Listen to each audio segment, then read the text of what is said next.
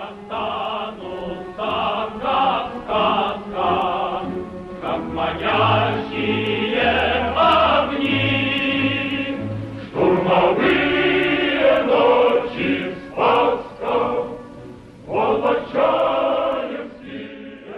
«Волочаевские дни» – так называется наша зимняя рубрика. Она посвящена столетию боев на плацдарме Сопки и Юнь-Карань.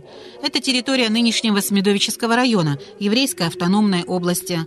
О событиях истории рассказывает краевед, учитель из села Волочаевка и хранитель школьного музея Алексей Зайцев.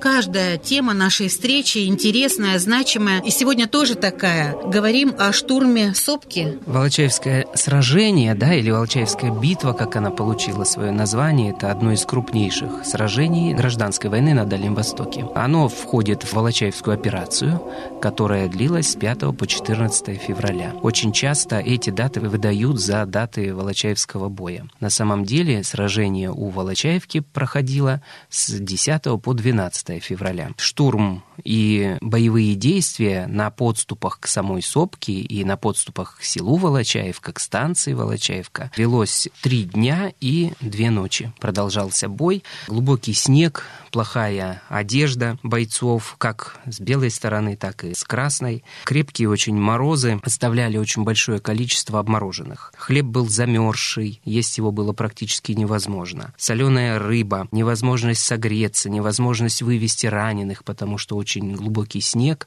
Запаздывала артиллерия со стороны Народно-революционной армии. Большое препятствие было для народоармейцев – это колючая проволока. Общая протяженность была укреплений 18 километров в несколько рядов. Санитарный транспорт, конечно же, тоже отсутствовал. Лавинный убийственный огонь, буквально который велся с бронепоездов, он выводил из строя большое количество бойцов, штурмующих именно укрепления белоповстанцев на подступах к самой Волочаевке. Кстати, один из мифов, что бой проходил прямо на самой сопке. Это не совсем так. У подножия сопки было несколько укреплений, но в основном все укрепления были сформированы и созданы в январе на подступах к самой Волочаевке. Это в двух-двух с половиной километрах от деревни к западу в сторону станции ИН. Алексей Николаевич, а когда появилась там в районе станции бронетехника? Бронетехника там уже находилась в период зимы, когда наступала Белоповстанческая армия и отступала Народно-революционная армия. Бронепоезда уже по железной дороге курсировали с 22 декабря, начиная от Покровского боя и Владимировки и до станции ИН.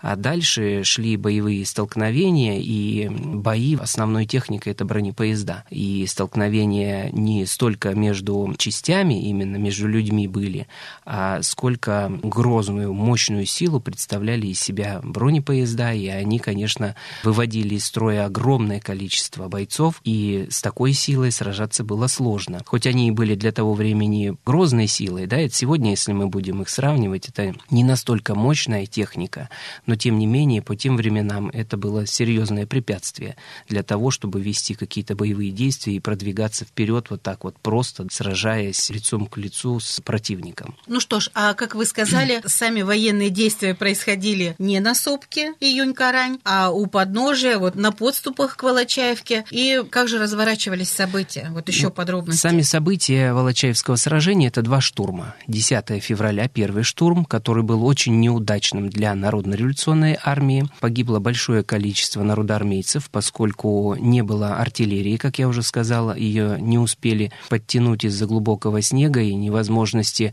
подвести на бронепоездах, поскольку при отступлении от Альгохты белые сожгли шесть мостов, и поэтому бронепоезда Народно-революционной армии подойти не успевали.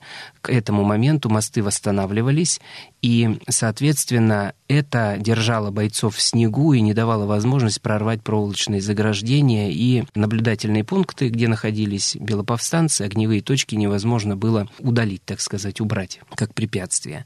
Второй штурм был 12 числа. 11, кстати, серьезных перестрелок никаких не было. Даже была оттепель небольшая, шел снег, хотя морозы были достаточно серьезные. Температура, может быть, она и не была минус 40, как написано в советской литературе очень часто – но даже при минус 25, минус 30 градусах ощущение жуткое.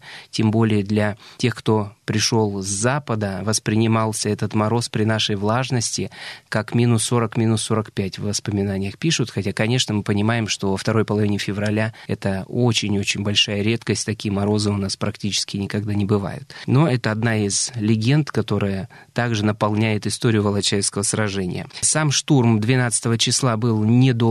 Он начался в 7.30 утра, и завершение боя Волочаевского, когда подошли бронепоезда номер 8 и 9 на Народно-революционной армии прорвали укрепления, буквально лавинным огнем начали вытеснять белоповстанцев с Волочаевки, и в 11.32 уже бой завершился. Над Сопкой развивалось уже знамя Дальневосточной Республики.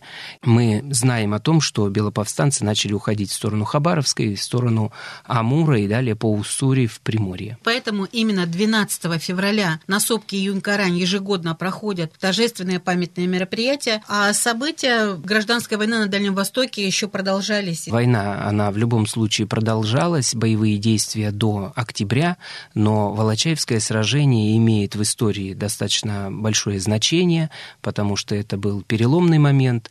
Это, как мы говорим, начало завершения гражданской войны. Она была отправной точкой, откуда началась история завершения этих тяжелых событий четырехлетних, которые развернулись на юге Дальнего Востока. А у подножия сопки Июнь-Карань есть захоронение павших воинов, и вот об этом мы будем говорить в следующий раз. Да.